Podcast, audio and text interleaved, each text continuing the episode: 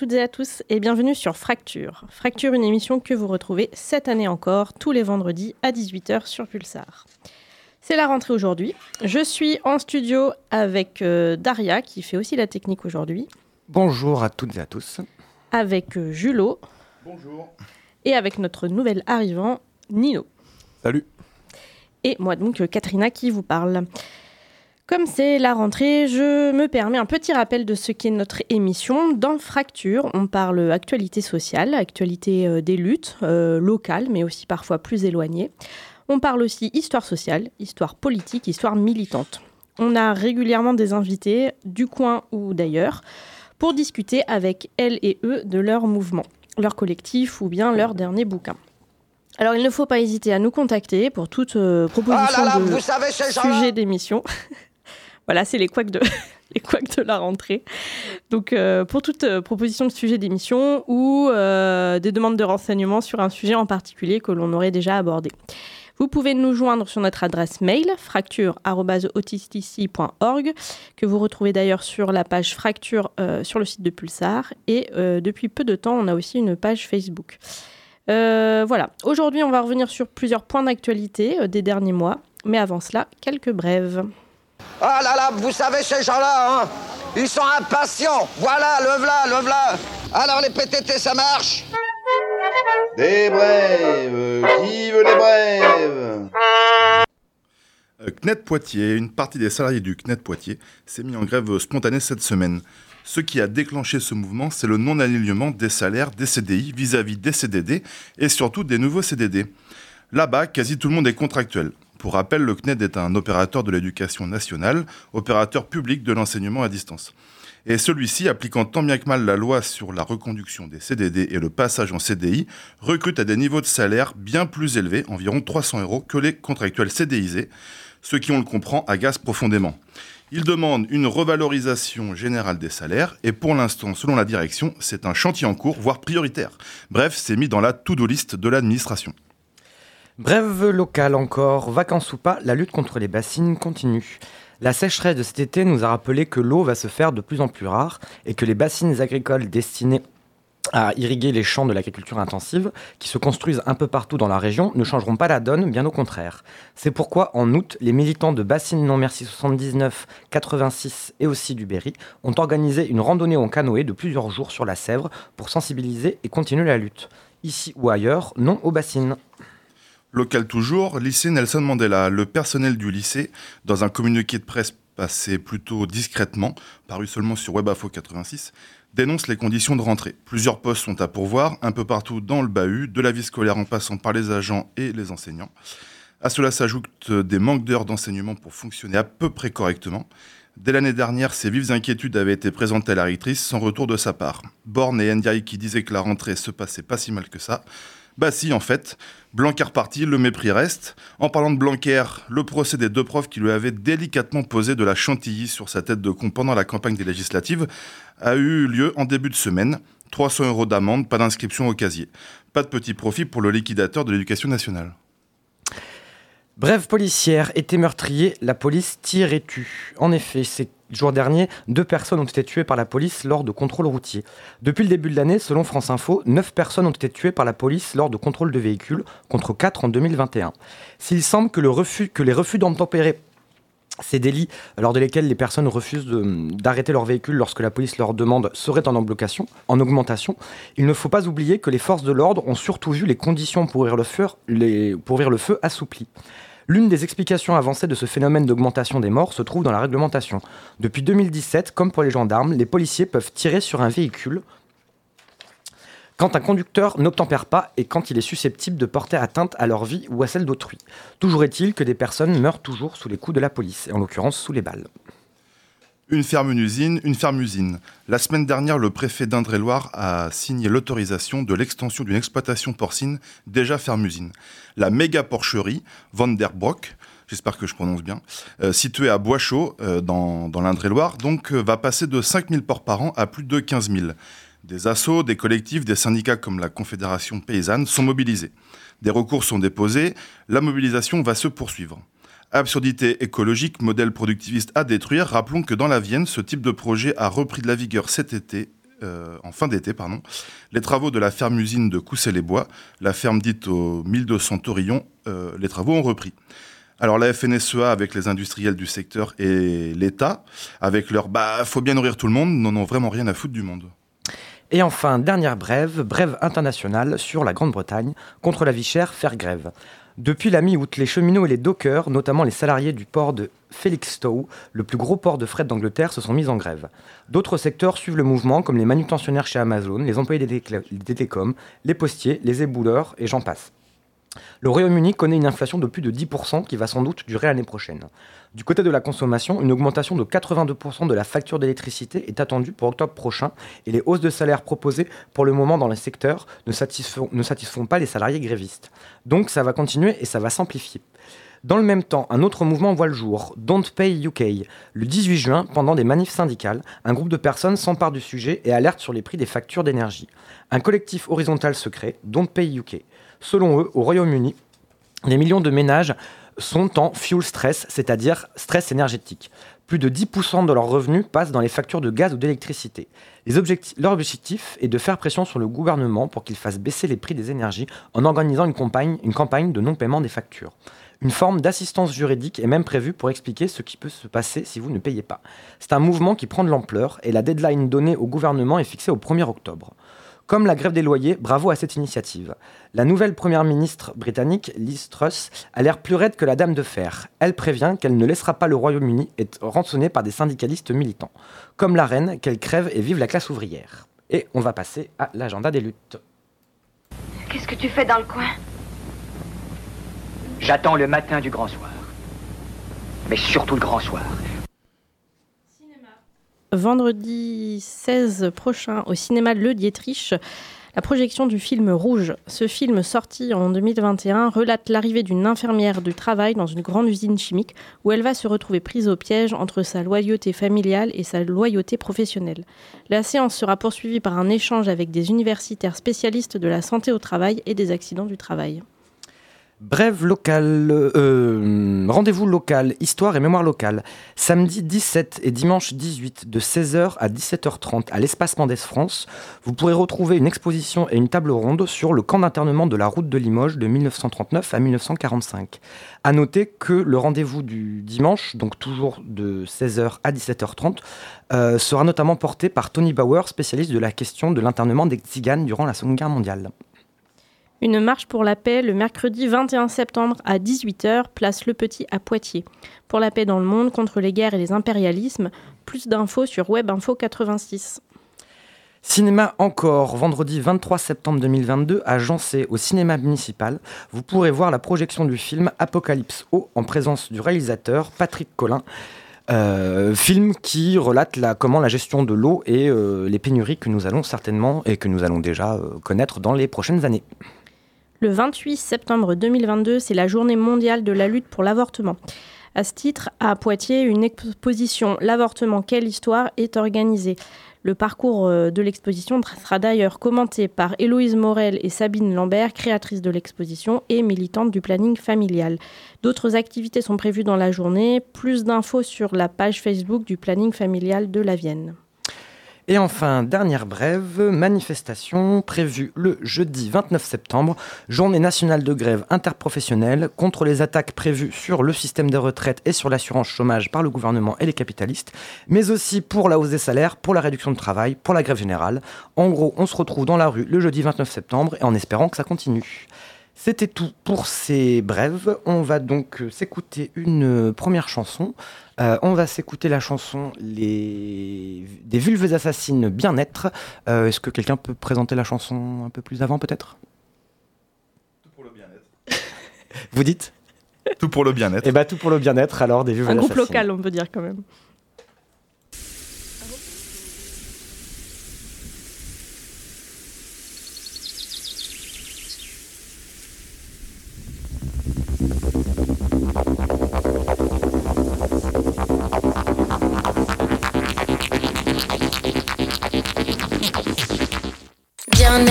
Bien-être, avec ou sans gluten. Yoga et je t'aime, yoga et je t'aime. Bien-être, bien-être, avec ou sans gluten. Yoga et je t'aime, Yoga et je t'aime, yoga et je t'aime, yoga et je t'aime,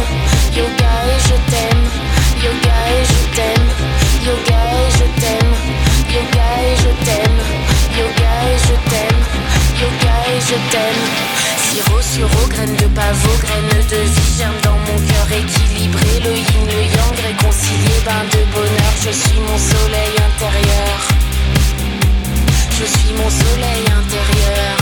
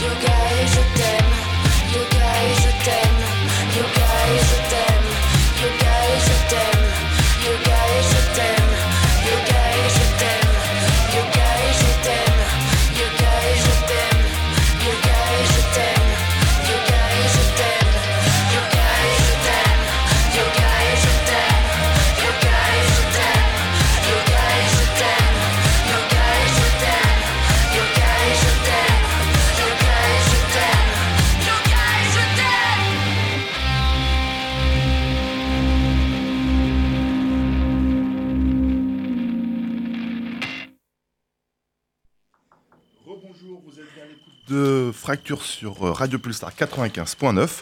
On poursuit l'émission avec euh, Katrina qui nous parle de dérèglement climatique. Et oui, cet été, effectivement, on a beaucoup en parlé.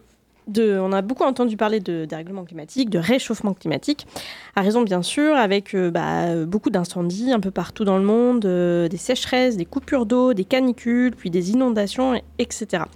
Ça pose euh, évidemment plein de questions d'organisation de, société, sur l'agriculture, sur euh, par exemple le fait d'avoir plein de centrales nucléaires qu'on a du mal à, refroidir, ou bien sur la création de bassines euh, évoquées tout à l'heure par Daria.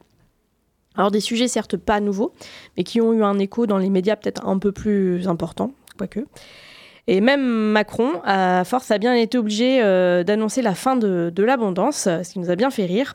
C'était peut-être un, un coup de coude à ses amis riches qui se promènent en jet privé. Euh, genre les gars, faut arrêter de déconner là, ça commence vraiment à être grillé. Alors pour nous parler de, de ce sujet aujourd'hui, euh, pour nous parler de ce sujet aujourd'hui, tu as ramené un journal en particulier. Oui, euh, j'ai amené avec moi le numéro 53 du journal Socialterre, donc paru cet été euh, et qui a pour titre Punir les écocidaires. Alors moi, euh, Socialterre, je ne connaissais pas, c'était un peu l'occasion. Euh, c'est un magazine politique bimestriel.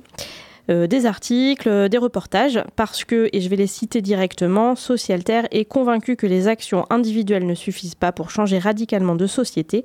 Socialterre met le collectif au cœur de ses choix éditoriaux. Lutte alternative, expérimentation, action exemplaire, social terre déniche des initiatives de terrain susceptibles d'inspirer les citoyens concernés. Et donc, ils ont écrit un, dossier sur l'écologie d'un point de vue plutôt judiciaire et législatif, c'est ça?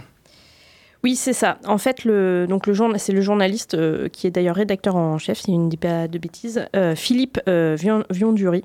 Je- J'espère que je, ne, que je prononce correctement son, son nom, euh, qui part du constat qu'en fait, il y a peu de moyens législatifs sur, sur le sujet de l'environnement.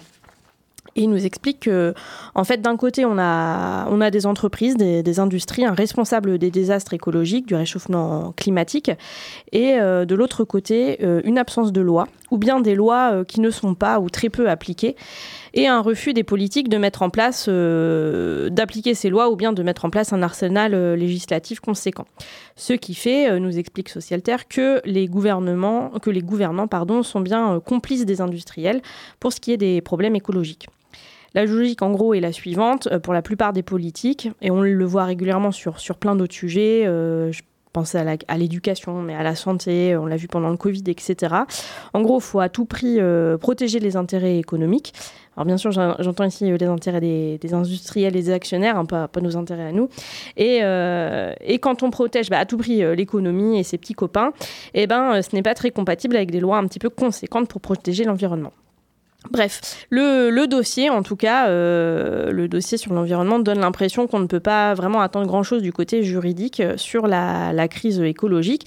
Et, euh, puis l'article souligne en plus qu'on n'a pas forcément le temps, il y a une sorte- forme d'urgence d'attendre des, des réponses de, ce côté-là. Alors je vais quand même citer un petit passage. Donc je, je les cite. Parallèlement, certains juristes ont aussi voulu croire à la possibilité de produire du droit positif au niveau international, c'est-à-dire créer de nouvelles formes et former de nouveaux traités qui permettent de mieux prendre en compte les enjeux écologiques. Mais là aussi, le bilan est amer. Les innovations juridiques ont été soit torpillées, soit édulcorées, soit agréées, mais sans engagement contraignant de la part des parties prenantes. Par exemple, la Convention d'Aarhus de 1998, signée par la quasi-totalité des États d'Europe et censée viser la mise en place d'une démocratie environnementale, n'interdit rien et enjoint seulement aux États de discuter avec leurs citoyens des risques que ceux-ci encourent. Et on a vu ce que ça donne, euh, par exemple, avec la, conven- la Convention pour le, climat. C'est plutôt, plutôt clair, ça donne euh, le bon ton de l'article, en tout cas. Oui, oui, oui. Et euh, alors ensuite, l'article poursuit et eux, du coup, ils mettent en, un peu au cœur de leur article le- la notion euh, d'écocide. Euh, donc une notion euh, imaginée par Arthur Galson qui est définie de la manière suivante, et je cite, donc écocide, le meurtre de la maison commune, autrement dit, toute action participant de la dégradation d'un écosystème ou de l'écosystème, des écosystèmes, la biosphère.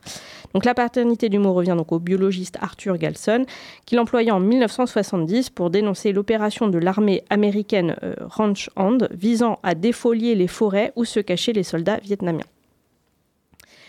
Donc là, encore, on, on constate à travers, l'article que euh, si cette notion-là n'a pas de valeur dans le droit international, euh, bien ça n'a absolument aucun impact. Et euh, comme aucun État, bien sûr, ou presque, seuls quelques États qui pèsent pas quoi, aucun État ne veut ratifier ce genre de texte de loi, on est un petit peu dans l'impasse.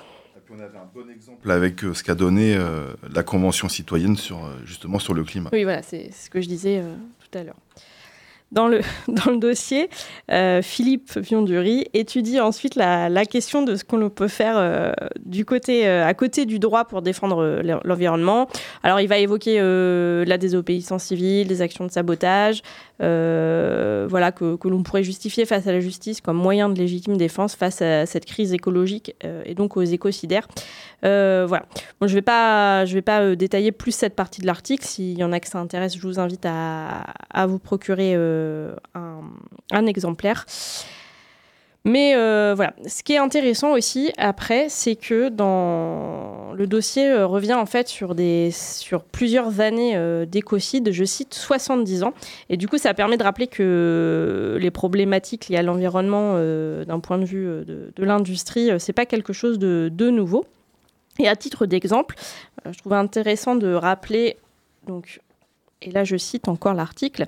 Donc là, ça se passe en décembre 1952, c'est le Great Smog de, de Londres. Après une baisse de température, les centrales électriques et les poêles à charbon londoniens tournent à plein régime. L'absence de vent entraîne alors la formation d'un épais brouillard qui stagnera cinq jours durant sur la ville. Bilan 12 000 personnes décèdent à la suite de cette pollution atmosphérique. Plusieurs lois visent à restreindre l'utilisation de certains combustibles seront adoptées les années suivantes, telles que le Clean Air Act en 1956. Donc voilà, le, dossier euh, voilà, évoque euh, aussi des événements de ce type et euh, les victimes des catastrophes écologiques, victimes rarement dédommagées par la justice. Et vous l'imaginez bien, les auteurs de ces catastrophes industrielles écologiques rarement condamnés. Le dossier continue sur, la question du, droit, ensuite, l'utilisation du droit dans les luttes écolo, mais aussi sur le fait de, voilà, de porter la responsabilité pénalement aux grandes entreprises et aux États. Donc voilà pour, euh, pour, ce, pour ce dossier. Donc c'était une manière pour moi de, bah, de vous parler de cette revue que je venais de découvrir et puis euh, aussi euh, de faire une critique un peu plus personnelle de, de ce que j'ai lu. Alors effectivement, on apprend pas mal de choses, euh, bon, notamment que la situation est pas très réjouissante euh, et, euh, et qu'on a a priori pas grand-chose à attendre du côté du droit. Enfin, en tout cas, moi, c'est la lecture que j'ai fait des articles et voilà que l'urgence, elle est là, elle est sociale aussi. Il faut que ça bouge rapidement. Bon, moi, je pense qu'on peut dire qu'on aura plus de succès pour changer les choses, à espérer, à tout mettre en œuvre pour mener une révolution sociale, qu'à attendre des changements euh, législatifs et institutionnels, mais c'est moi, qui- moi qui ajoute ça. Donc les articles sont intéressants, mais voilà, moi je trouve que le bémol, c'est que ça manque un peu de lien avec la question de, de la production de richesse, de qui produit, euh, pour qui et grâce à qui. Euh, alors qui, je pense qu'il est quand même important de faire un lien un peu plus costaud entre les luttes syndicales et les luttes environnementales.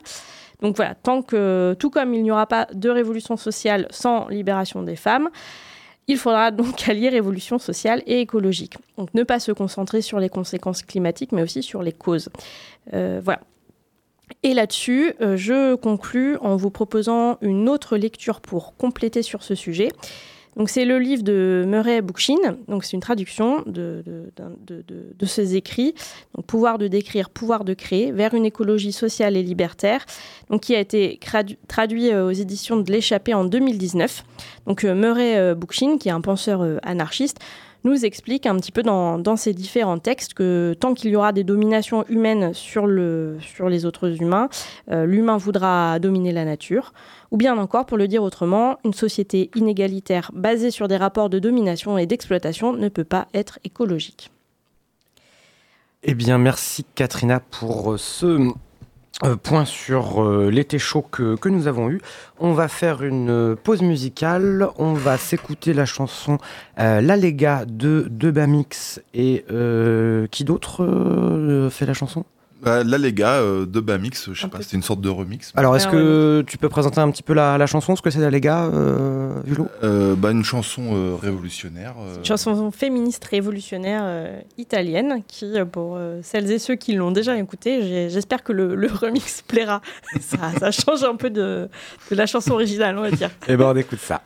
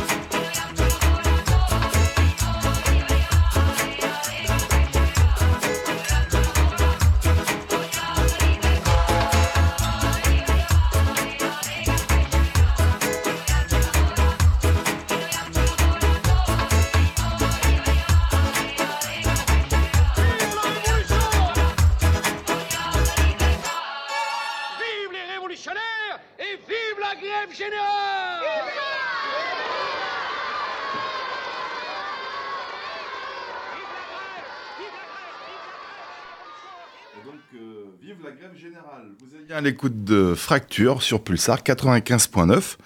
Eh bien, on continue euh, cette émission de rentrée euh, avec, euh, avec un nouveau, l'écho par euh, Nino. Nino pour sa première et dernière chronique écho. Euh, une chronique euh, économique, évidemment. Euh, alors, Nino, l'inflation, un accélérateur de la lutte des classes. Oui, alors l'inflation, c'est un mot à la mode depuis euh, quelques mois euh, dans les médias. Mais en fait, euh, qu'est-ce que ça recoupe, l'inflation? Qu'est-ce que c'est? Bah, l'inflation, si on prend la définition du Larousse, c'est un nom féminin qui désigne la hausse généralisée et continue du niveau des prix. Donc euh, l'inflation, c'est à la fois un outil statistique au service des économistes et aussi un ressenti personnel. Et bien souvent, l'un euh, ne coïncide pas avec l'autre. En tout cas, pas vraiment. Souvent à la caisse, on peut avoir le sentiment que la facture est plus salée que la dernière fois, ou que, comme on en a parlé tout à l'heure, les factures d'électricité ou de gaz augmentent. Et pourtant, statistiquement, l'INSEE nous dit que tout va bien, tous les voyants sont au vert. Alors l'INSEE, petite précision, c'est l'Institut national des statistiques et des études économiques. C'est un organisme indépendant. Et euh, donc l'INSEE a, a régulièrement l'occasion d'observer cette divergence entre l'inflation ressentie par les ménages, qui est bien supérieure à celle que eux ils mesurent euh, avec l'indice des prix à la consommation. Alors, comment est-ce qu'on pourrait expliquer ce, phénomène, ce phénomène de l'inflation? Alors, déjà, surtout, le phénomène de, du fait qu'il y ait une, dis- une dissonance entre l'inflation ressentie et l'inflation mesurée, bah, ça tient à deux choses. D'abord, parce que pour évaluer l'inflation, l'INSEE, se base, donc, comme j'ai dit, sur un indice, l'indice des prix à la consommation. Et comme tout, outil statistique, bah, euh, il n'est pas exempt de défauts dans sa conception. C'est-à-dire que l'INSEE prend en compte des produits qui ne sont pas forcément les produits que vous pouvez acheter dans votre supermarché ou dans votre boutique euh, euh, sans, euh, sans emballage. Euh, À la Biocop. à la Biocop. Euh, mais surtout, cet écart, il se justifie par la psychologie économique. C'est-à-dire qu'on a tendance à accorder un poids plus important aux biens à forte fréquence d'achat, et donc nécessairement, on a plus tôt tendance à constater l'augmentation euh, sur des prix qu'on achète souvent. Mais alors, du coup, après ce, ce- ce- ce teaser, est-ce qu'on on a une... à ton avis, c'est quoi l'origine, du coup, de cette augmentation actuelle des prix? Parce que là, c'est pas que du, que du, du ressenti. Alors, c'est pas que du ressenti. Et effectivement, euh, bah là, même l'INSEE nous le dit que c'est pas du ressenti.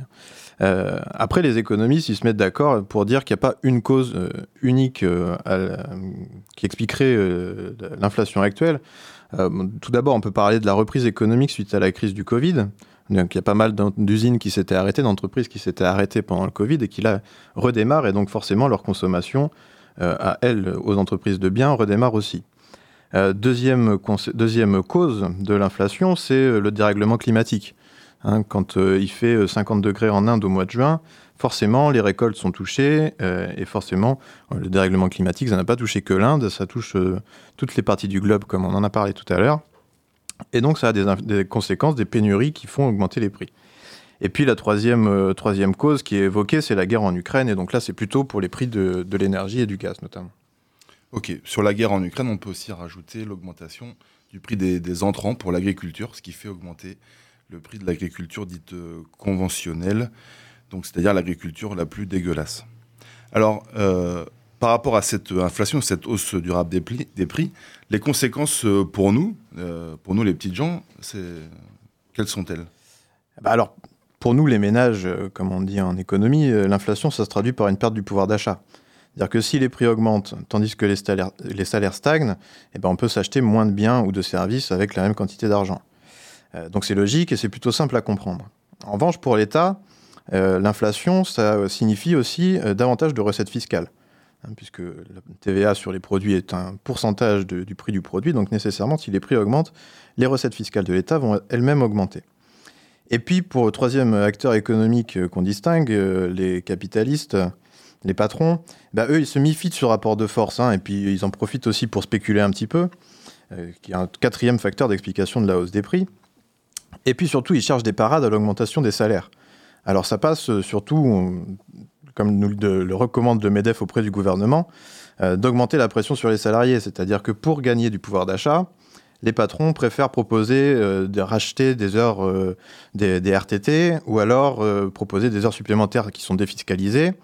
Et puis évidemment, on voit revenir la, rengaine de la baisse des charges sociales qui, on le rappelle, sont du sa- salaire socialisé et qui participent au financement du système de protection sociale. Euh, donc voilà, pour ne pas ressentir trop violemment euh, l'inflation, en fait, en tant, que, en tant que ménage consommateur, entre guillemets, il faut donc être en capacité de renégocier son salaire à la hausse. Et donc ça, ça implique un rapport de force entre le travail et le capital, et donc autrement dit, renégocier le partage des richesses. Alors, sur le, avant de revenir à la, hausse des salaires, euh, sur le, les patrons qui mettent la pression euh, à l'aide du gouvernement sur les salariés, il y a la rengaine de la baisse des fameuses charges, mais aussi le fameux chantage à l'emploi qu'on retrouve dans beaucoup d'entreprises euh, au niveau local et ailleurs. Alors, la, la question que tout le monde se pose, Nino, c'est et l'inflation alors Est-ce que c'est le moteur de la lutte des classes en 2022 Alors, eh ben, il a été question euh, dans l'agenda tout à l'heure de cette journée euh, d'appel de la part de syndicats dits euh, contestataires, donc la CGT, l'Union syndicale solidaire en tête, qui appelle à une journée de grève interprofessionnelle le 29 septembre, notamment sur cette question du partage des richesses. De plus, donc il est trop tôt pour le dire, hein, si la- si l'inflation sera le moteur de la lutte des classes. L'avenir du monde social, il se lit pas dans le mar de café en mode Nostradamus. Et euh, je rappelle que la lutte des classes, c'est avant tout la mise en mouvement d'une masse de travailleurs et de travailleuses qui vont prendre conscience de leur exploitation pour imposer un rapport de force au patronat. Dans le but évidemment de gagner ce rapport de force. Alors cela étant dit, bah, la question elle se pose, hein, parce que même euh, aux dernières universités d'été de la France insoumise, la question s'est posée ainsi. hein, euh, inflation, retour de la lutte des classes. Donc on sent que la France insoumise veut faire de cette question des prix la priorité de son agenda parlementaire. Alors maintenant ce qu'il faut, c'est euh, ne pas laisser euh, la lutte euh, s'éteindre à petit feu dans les couloirs du Palais Bourbon et enfin renverser le rapport de force et renverser la table. Autrement dit, on pourrait prendre exemple un petit peu sur ce qui se passe en Angleterre et, euh, et se lancer. Voilà, par exemple, sur ce qui a été dit tout à l'heure, plus précédent, plutôt dans le. ouais. Eh bien, merci pour cette première chronique, à moins qu'on n'ait pas terminé. Ah si, en fait, j'avais pas tourné ma page. Mais Ah d'accord, mais heureusement, comme c'était une page blanche, euh, il n'y avait rien à, à ajouter. En tout cas, on va donc euh, faire une euh, troisième pause musicale. On va s'écouter la chanson Rebel Girl, un classique des chants de lutte et syndicalistes américains. Ici, c'est une reprise par le groupe Bikini Machine.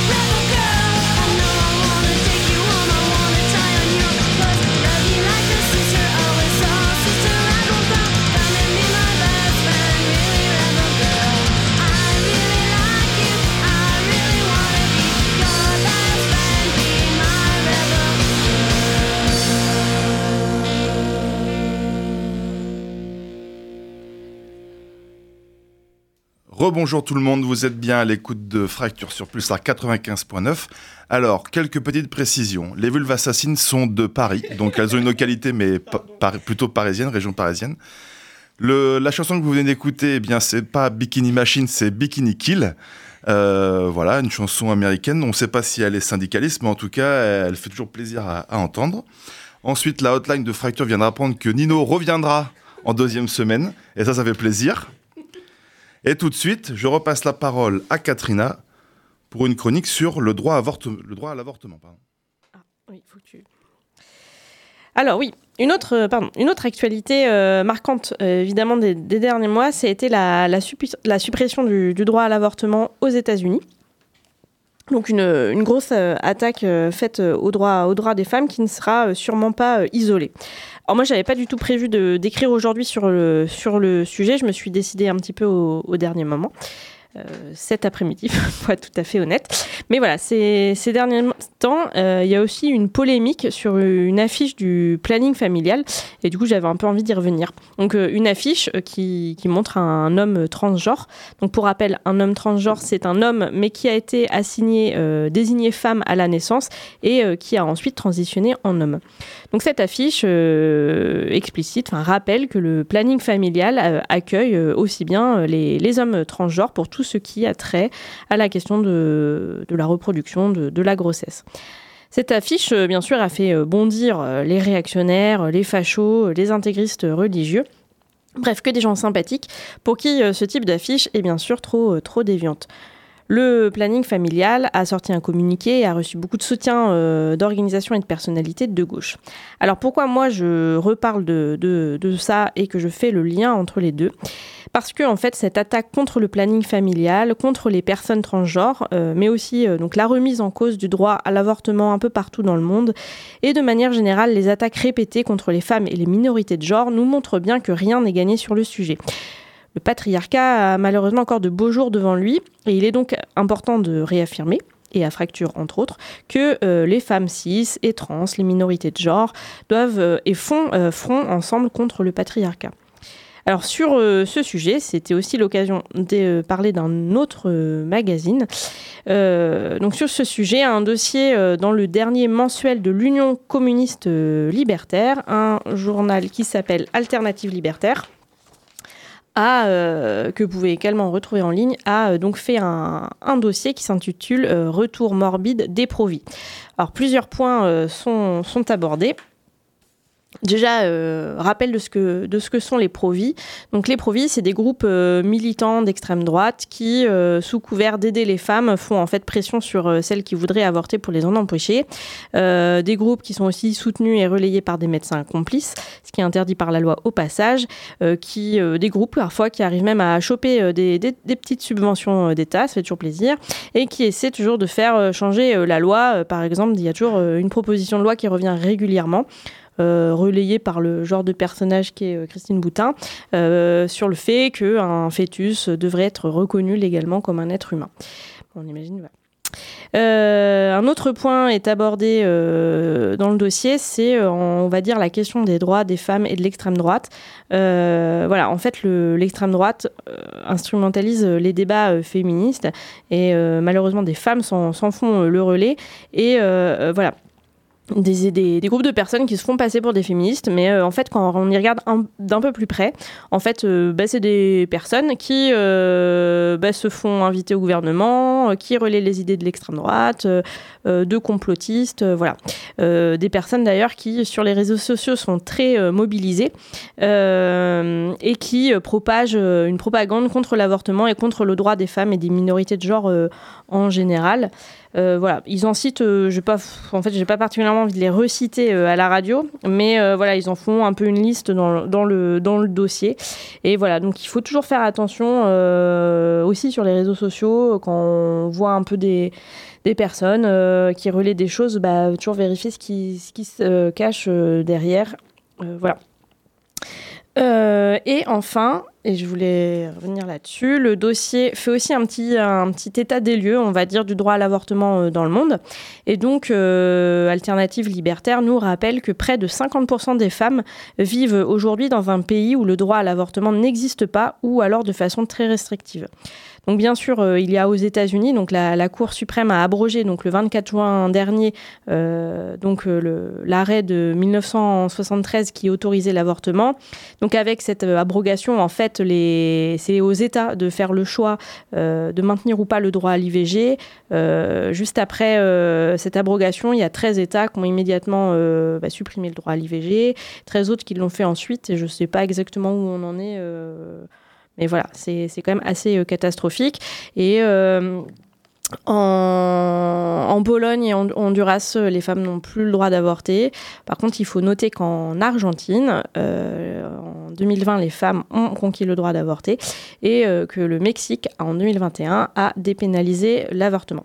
Voilà pour les quelques, pour les quelques exemples. Et voilà, j'ai Pour, euh, ça me fait penser euh, sur le droit à l'avortement. euh, une fois que la, la Cour suprême euh, américaine a supprimé euh, l'arrêt Roe versus Wade, euh, l'AREM, avec euh, Pannier-Runacher en, en tête de liste, avait repris la proposition de loi euh, de la FI du Mm. mandat précédent pour euh, constitutionnaliser le droit à l'avortement en France. Bon, bah, on attend toujours Non, que toujours ça arrive, fait, mais ouais. visiblement, c'est pas une des priorités du gouvernement qui se fait aussi l'écho euh, des réactionnaires euh, Oui. de tous bords. Donc voilà, il faut, il faut, rester, il faut évidemment rester prudent et euh, le, le droit à l'avortement, c'est un droit très précaire. Euh, bah, les centres d'IVG ferment régulièrement. Il y a tout un tas de médecins qui euh, refusent euh, encore de pratiquer des avortements et qui ne... et qui ne renvoient pas euh, surtout à... à euh, ils devraient donner par exemple l'adresse d'autres médecins euh, pour le faire, ils ne le font pas.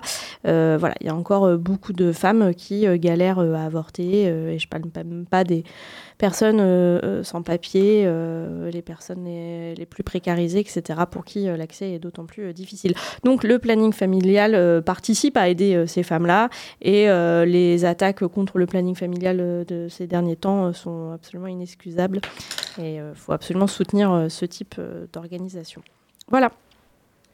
Eh bien, merci pour ce point sur l'actualité du droit à l'avortement national et international. On va terminer l'émission par euh, l'éphéméride et euh, notre rubrique euh, littéraire, mais avant, on va s'écouter une dernière chanson d'actualité.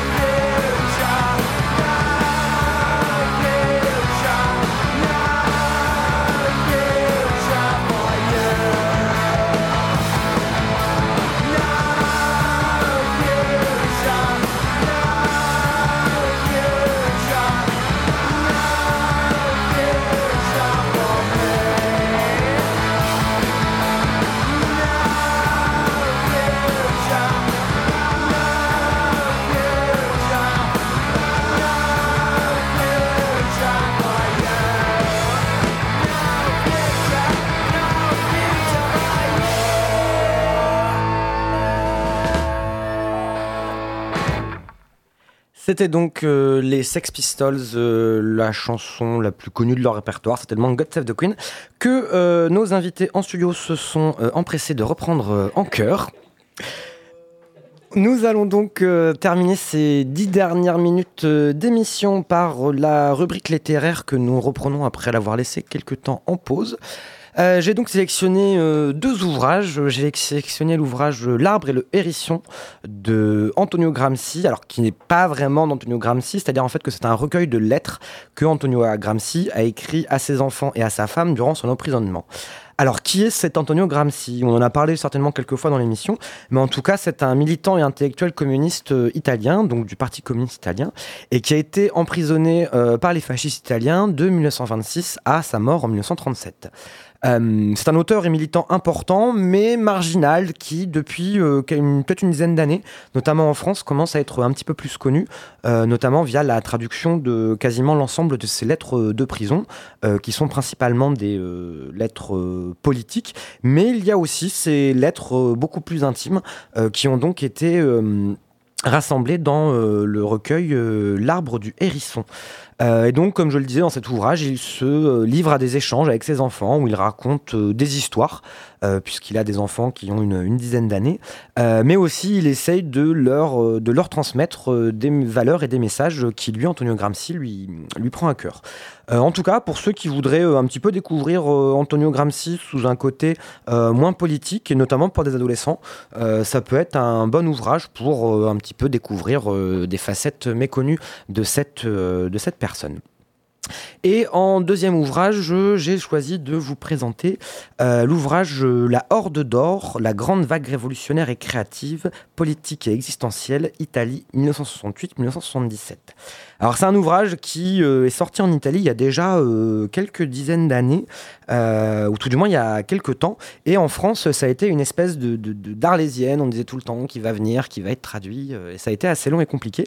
Et il a été traduit il y a maintenant quelques, quelques années, puisque cet ouvrage est sorti en euh, 2017, et c'est donc une somme euh, extrêmement complète sur euh, le mouvement donc euh, révolutionnaire dit autonome, l'autonomie italienne des années 70.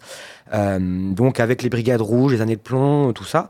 Et l'ouvrage euh, déjà a le mérite d'avoir été écrit par des auteurs de l'époque, notamment euh, des acteurs de l'époque, notamment Nanni Balestrini, qui avait écrit à l'époque Nous voulons tout.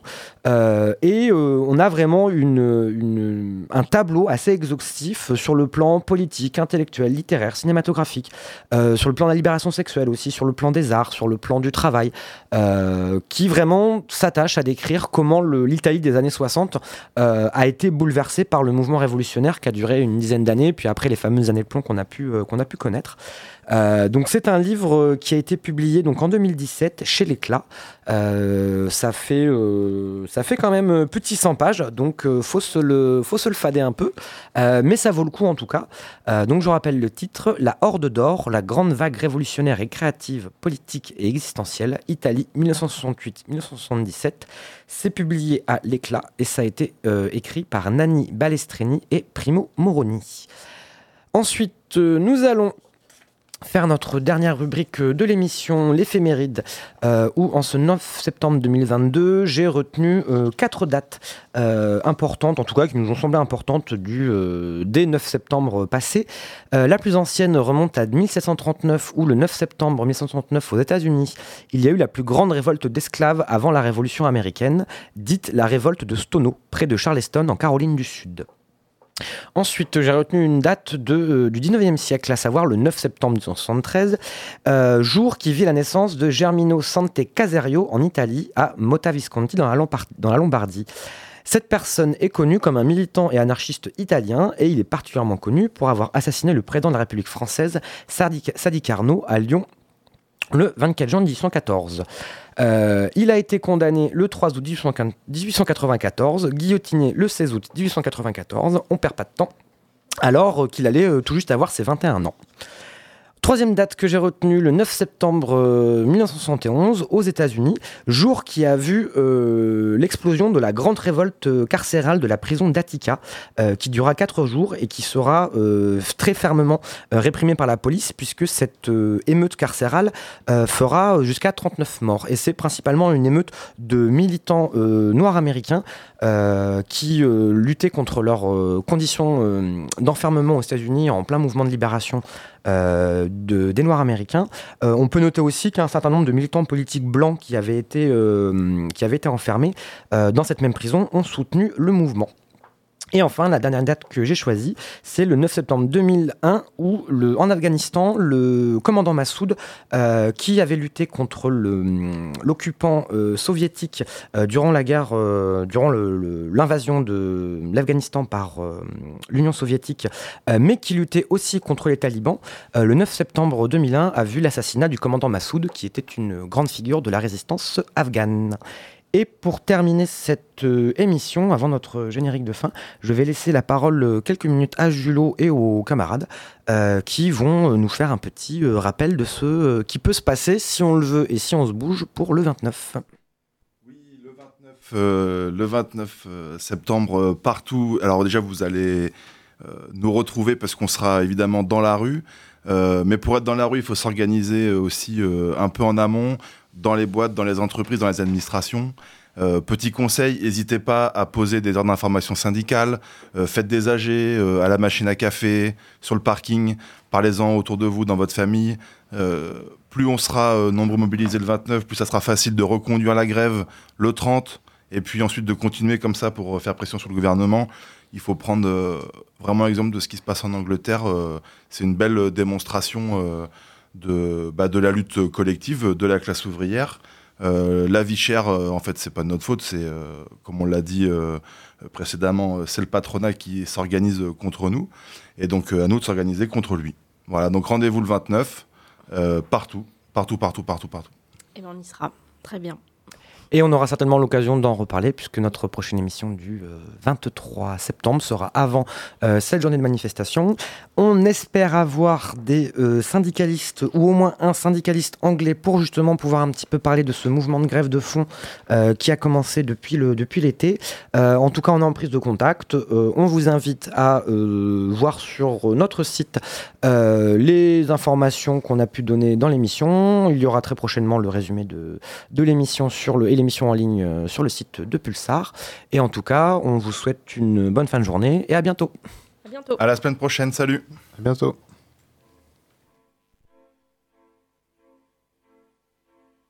Fracture, c'est fini pour aujourd'hui. On se retrouve vendredi prochain de 18h à 19h sur Pulsar 95.9.